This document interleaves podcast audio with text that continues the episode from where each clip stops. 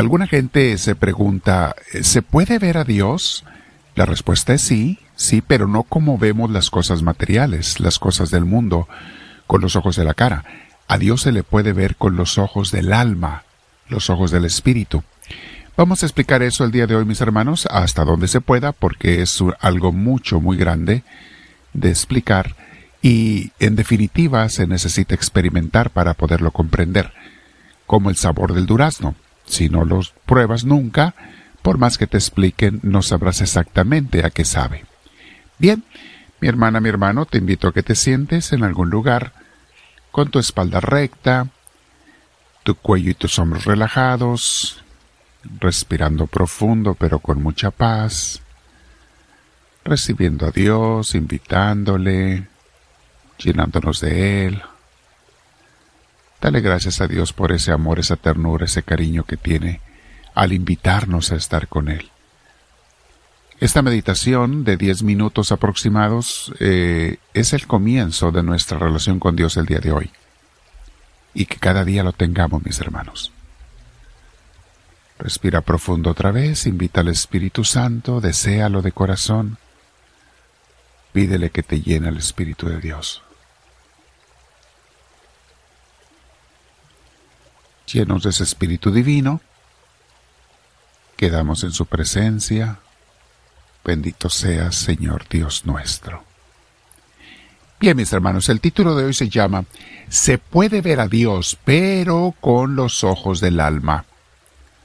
Vamos a explicar esto hasta donde se pueda, como les dije, porque es imposible explicar las grandes verdades eternas y divinas con palabras humanas, pero se hace la lucha y al final algunos de ustedes van a entender perfectamente de qué estoy hablando, porque quizá algunos ya lo han experimentado y van a decir, oh, eso es lo que era lo que es ver a Dios. No sabía cómo definirlo, etc. Muy bien. Mis hermanos, a mí me ayuda ver una imagen de Jesús cuando hago oración, o una imagen de la Santísima Trinidad, una pintura de la Virgen María, de los santos, porque son nuestra familia junto a Dios, y a Dios le encanta la familia, Dios ama a su familia, y quiere que nos amemos unos y otros. Y los puedo imaginar eh, cuando veo las imágenes, los imagino en el cielo que está en todos lados, o sea, los imagino a mi alrededor, junto a mí, y todo eso es muy bueno. Pero hasta allí llego con mi visión, entre comillas, de Dios y de esa bella familia en el cielo. Sin embargo, las veces en que me conecto más con Dios y lo veo, otra vez entre comillas, lo veo con los ojos del alma, es cuando los ojos de la cara no importan ya. Las pinturas o estatuas ya no son lo que veo, sino que mi corazón y mi imaginación se quedan como paralizados en Dios, pensando en Él sintiéndolo a Él, viéndolo, entre comillas, viéndolo a Él, o debiera decir, con Él, estoy pensando, sintiendo, viendo con Él. Porque como que uno desaparece, mis hermanos, y queda solamente Dios.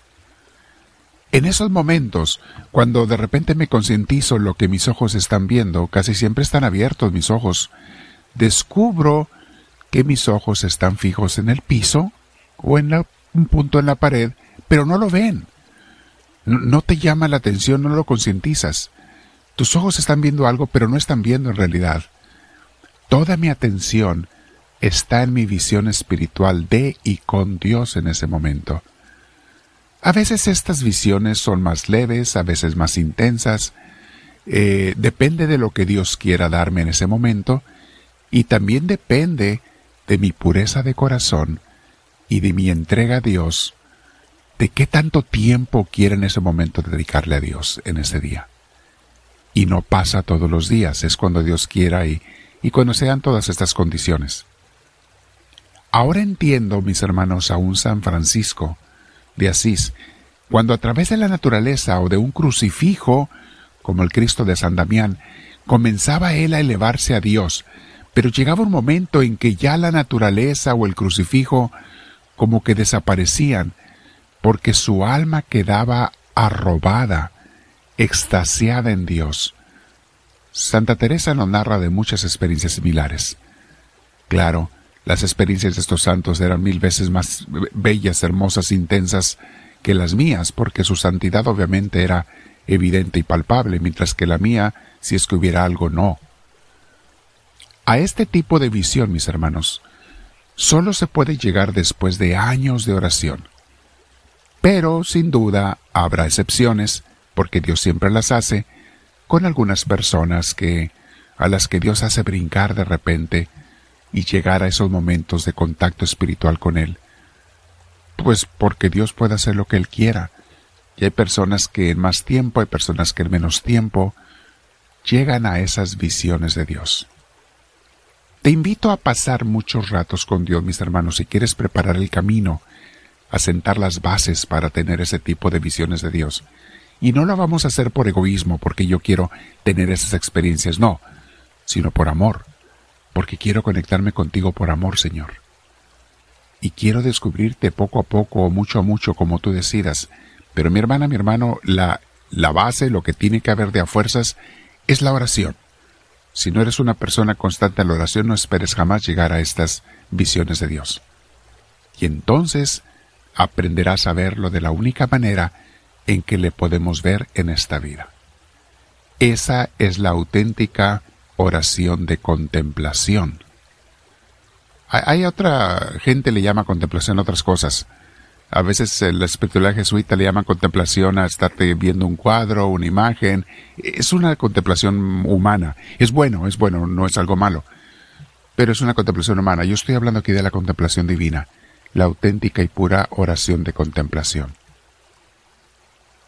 Recuerda, mis hermanos, que algo también esencial es que si vas a ver a Dios o tener un contacto con Él, no puede haber un pecado en tu corazón, porque el bien y el mal no se, mezclan.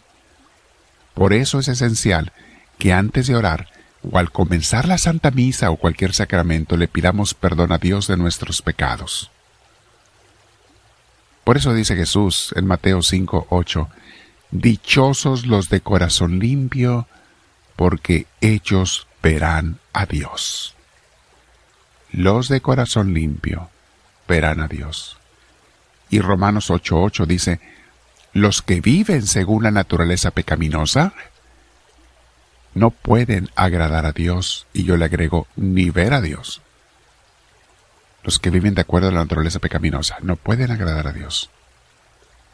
Juan 3:3 nos dice, no podemos estar enamorados del mundo, o sea, está hablando de que no podemos estar enamorados del mundo y, al mismo tiempo ver a Dios. Dice Juan 3.3, de veras te aseguro, le está diciendo Jesús a Nicodemo, de veras te aseguro que quien no nazca de nuevo no puede ver el reino de Dios. Y también mis hermanos, los que están luchando por amar y agradar a Dios, esos ven y tendrán esos encuentros y visiones de Dios.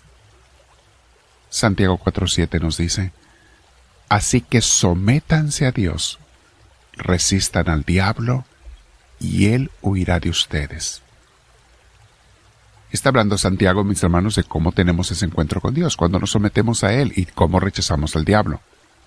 Y no tienes que ser ningún sabio en las cosas del mundo, pero si tienes y tenemos que ser humildes para ver a Dios. Si lees Primera de Corintios capítulo 1 versículos 28 al 29 dice, Dios escogió lo más bajo y despreciado, y lo que no es nada, para anular lo que es, a fin de que en su presencia nadie pueda jactarse, vanagloriarse. Dios escoge lo más pequeño. Quédate orando con el Señor, mi hermana, mi hermano. Si no te has suscrito, hazlo en la cruz que va a aparecer enseguida en YouTube o haz de seguimiento, following en otras redes sociales eh, sé parte de la comunidad, cada vez los invito a ser parte y ora todos los días, pasa un tiempo con Dios. Dile, háblame Señor, que tu siervo te escucha.